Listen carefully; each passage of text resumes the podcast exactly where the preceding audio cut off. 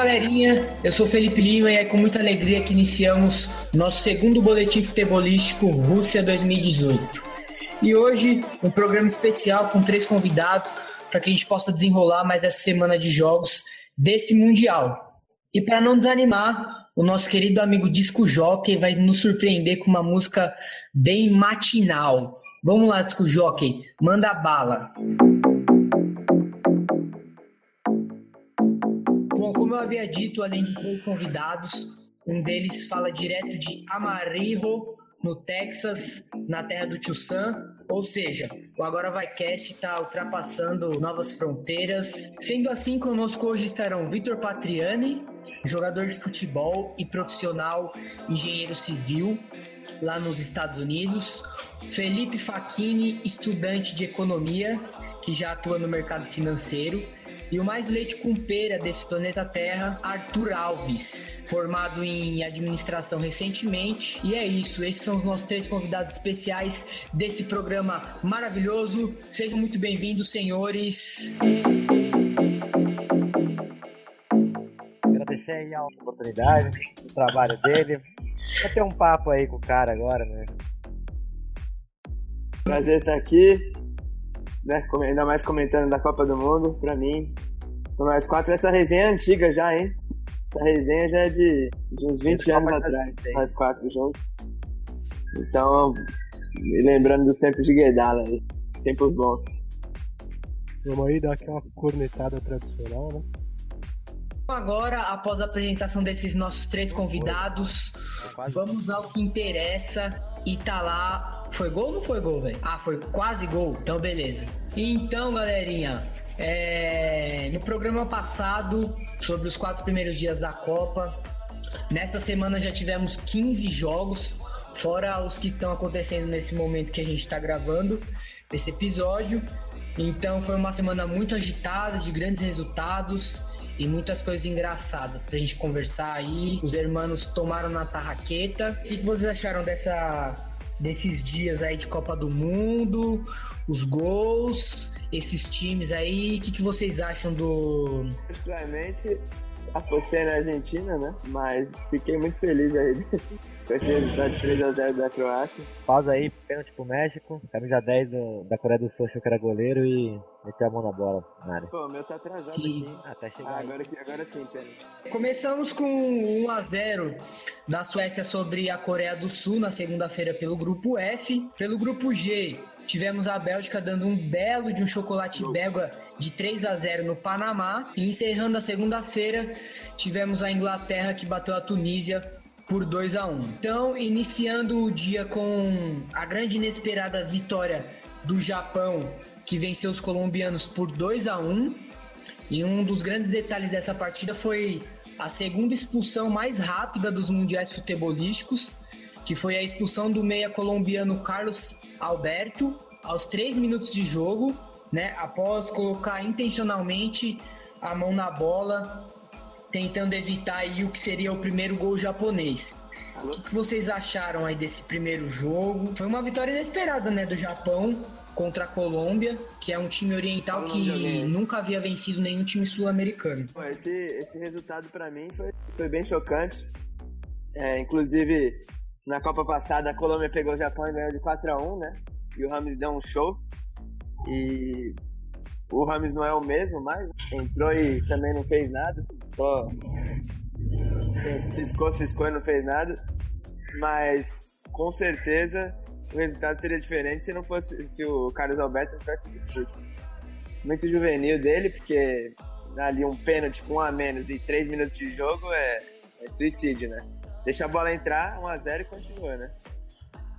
Mas, mas a Colômbia foi bem, né? Buscou empate, deu azar de tomar o gol no, no finalzinho, mas o gol tava lá e cá. Bom, cara, eu acho que o Japão tá em várias Copas participando, sempre ganha um joguinho ali ou outro de alguém. Não é uma seleção boba, mas também, pelo amor de Deus, né? Oriental, jogar bola não, não é muito feliz não. Mas a Colômbia é time que, sei lá, o povo acha que ele joga muito mais do que ele joga mesmo. Na última Copa aí, o cara, o James Rodrigues lá, fez, levantou um pouco a bola dos caras, mas o time não é tudo isso não. São bons jogadores, mas é melhor ver um time que não tem bons jogadores, mas joga bem junto, do que um jogador com um time com três jogadores e não, não joga bem junto. Acho que não, não foi nada surpresa assim, não. O Japão tinha totais condições de vencer assim a Colômbia também. Eu acho que ali o pênalti foi mais no respeito, foi muita bem intencionado. Tá com boa chance de passar pra segunda fase. Né? Tivemos a vitória de 2 a 1 do Senegal sobre a Polônia, acho que num um resultado que não faz muita diferença. No grupo A tivemos outro chocolate dos anfitriões por 3 a 1 para cima do Egito.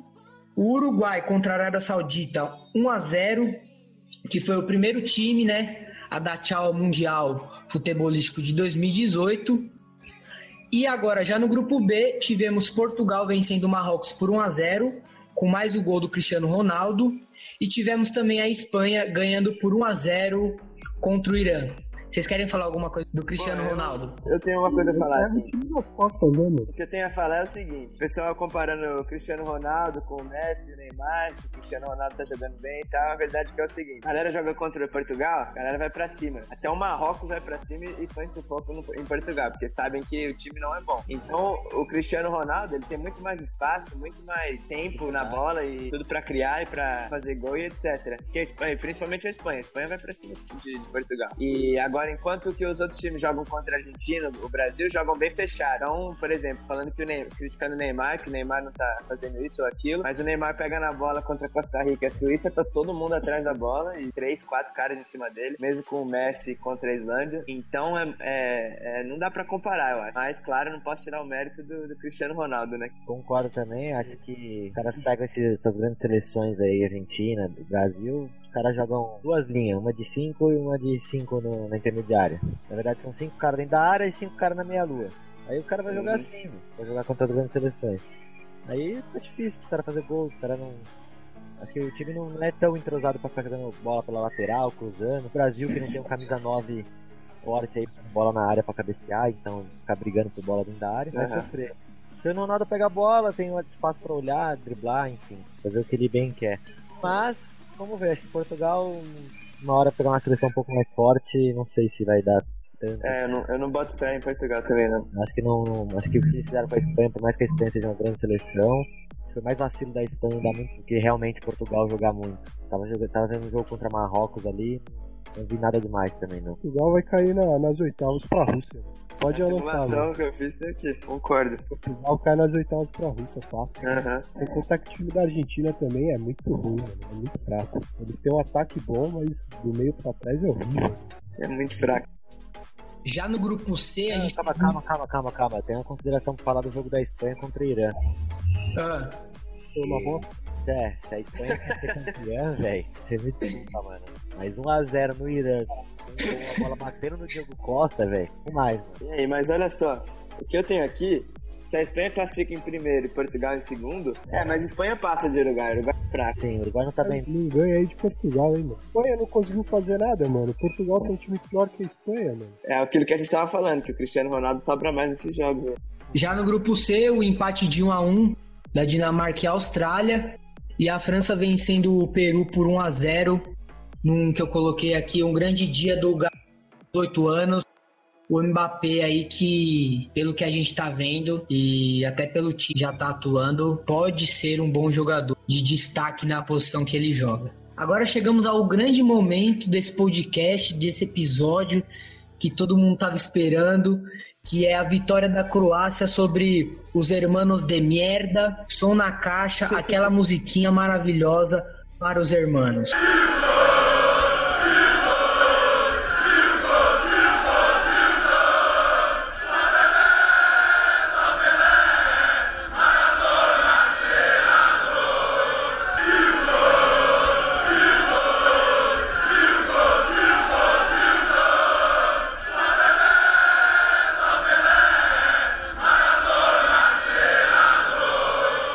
Aí sim, tá dado o recado, hein? Vamos lá. Primeira vitória, alguns dados aí desse jogo. que foi a primeira vitória da Croácia em cinco jogos contra sul-americanos, depois de quatro derrotas seguidas.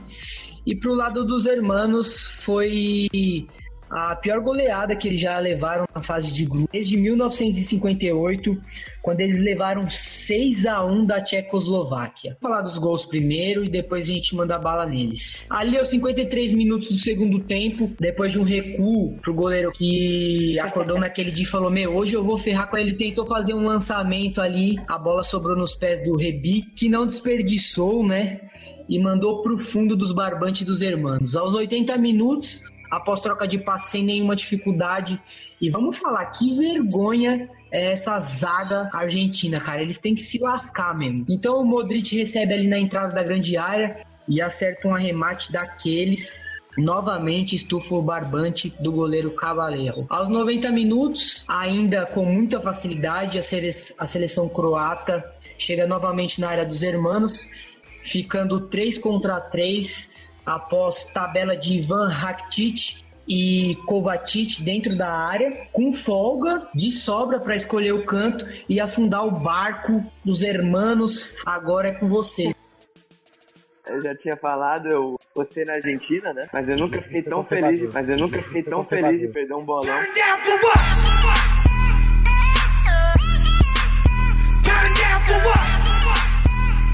Mas eu nunca fiquei tão feliz, mas eu nunca fiquei tão feliz de perder um bolão.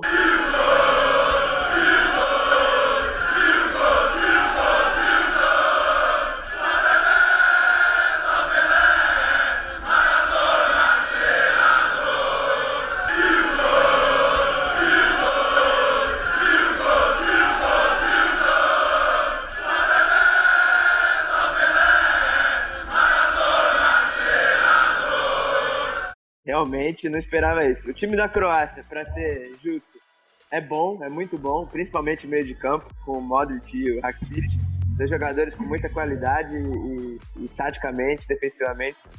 É, eu acho que esse jogo aí, cara, o que mais engraçado acontecendo nesse jogo foi o Maradona se alongando, né? O Brasil teve aquele amistoso contra a Croácia e a gente viu que eles não eram uma seleção boba, não.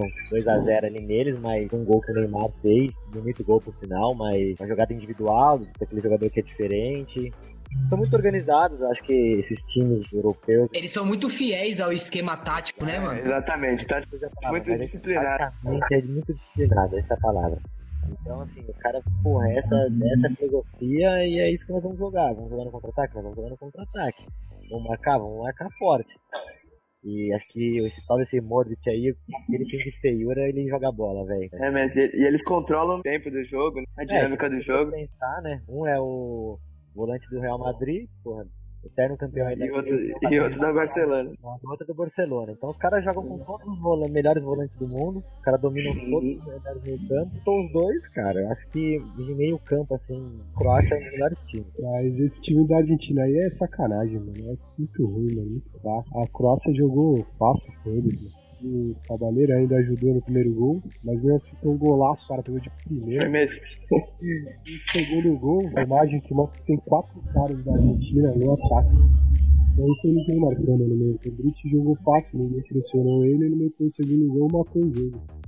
Mano, esse jogo da Croácia e Argentina foi tipo profissional contra o juvenil, tá ligado? Então vamos lá. Chegamos ao grupo E e tão esperado segundo jogo da seleção brasileira que nervosismo, hein? Pelo amor. Então vamos lá, tivemos a primeira vitória do Brasil nesse Mundial, né? Após ter empatado o primeiro jogo com a Suíça. E nos últimos 11 jogos com a Costa Rica, o Brasil venceu 10. E já entrando na partida, em que as duas equipes estiveram se estudando ali, um ataque aqui, um ataque ali, vamos ver quem erra primeiro.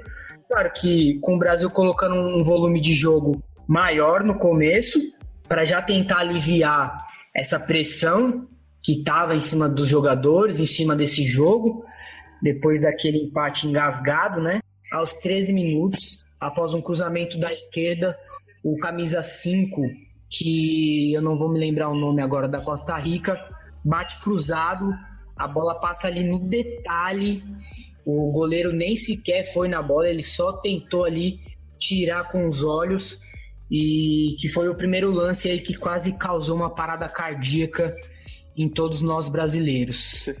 Aí aos 26 minutos, o lateral Marcelo manda um chute que é interceptado pelo Gabriel Jesus, que em posição irregular marca o gol, mas o juiz aí já tinha levantado a bandeira e o gol acaba não sendo válido. Aos 49 minutos, um cruzamento da esquerda, encabeçada do Gabriel Jesus, explode na trave e na mesma jogada de rebate, a bola sobra no pé desse garoto, que como eu falei no programa, tá honrando esse nome. Felipe Coutinho de frente com o goleiro, efetua ali o arremate, mas o goleiro consegue colocar pela linha de Então, Fê, é, foi uma batida, saiu é um pouco marcado, né? Eu, assim, claro que é fácil falar, né? O cara tá jogando na seleção e, e Copa do Mundo. Nervosismo tá ali sempre. E, mas eu achei que ele, se ele tirasse um pouco do goleiro, fosse um pouco mais pro lado, batesse um pouco mais, mais firme na bola, ela teria entrado ali. Claro que com a, com a qualidade que ele tem, é, é difícil criticar, né? Falar que, que, poderia ter sido melhor, mas, mas assim, com isso em mente, sabendo da qualidade que ele tem, é, se ele batesse 10 bolas ali de novo, 9 teriam sido gol.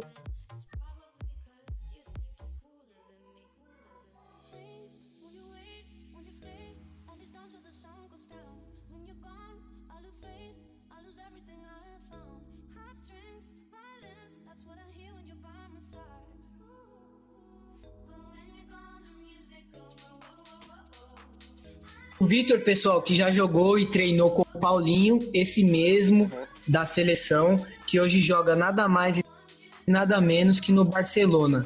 Fala aí, Vitinho, rapidinho sobre essa experiência que você teve com o Paulinho. Pô, ele sempre foi um cara muito, muito pão de açúcar, que hoje em dia é o Aldax, né? De Osasco. E ele era eu, é, eu sou 93, né? Então tinha 5 anos aí de diferença, ele já estava no profissional eu era do sub-17 e a gente jogava contra, né, em treino. E ele sempre foi diferenciado. Claro que na época não imaginar que ele jogar no Barcelona.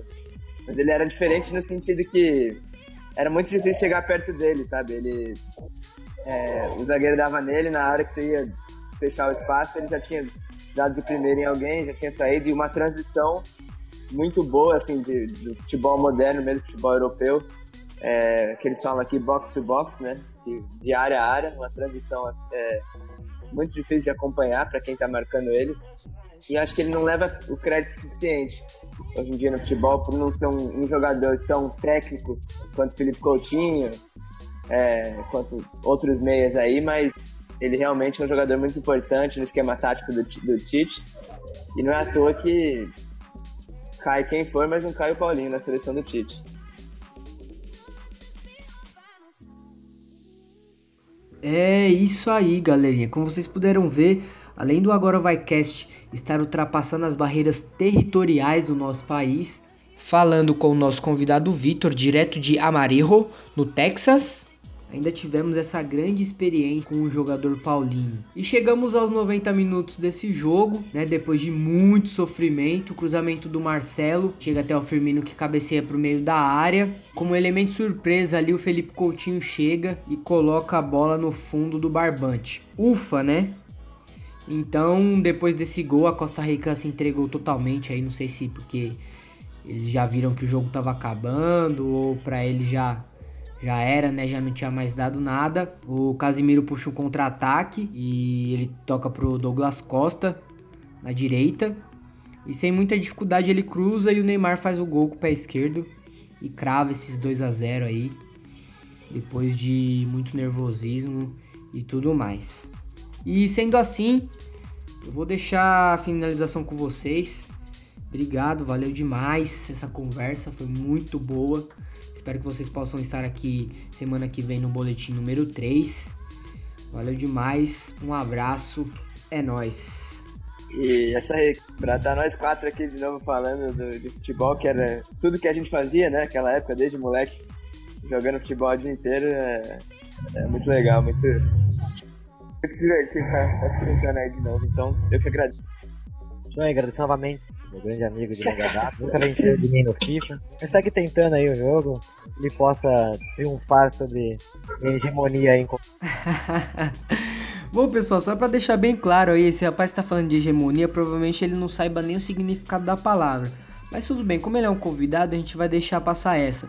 Porque essa vitória aí que ele tá falando, ele conseguiu uma vez na época que o PlayStation o controle não tinha nem analógico. E eu digo mais, o meu controle estava quebrado aquele dia, não estava funcionando bem, certo?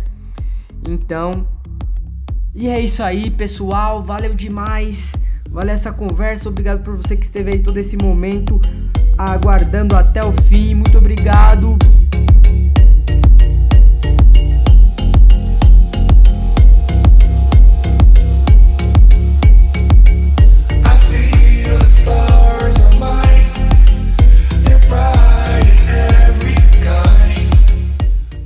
Felipe? E ele dormiu, hein?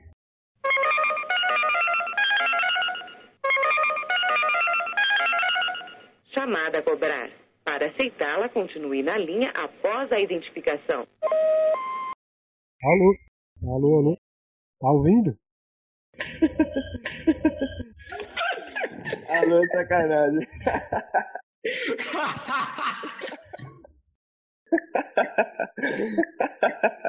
Tá Alô, é sacanagem. Goodbye, goodbye.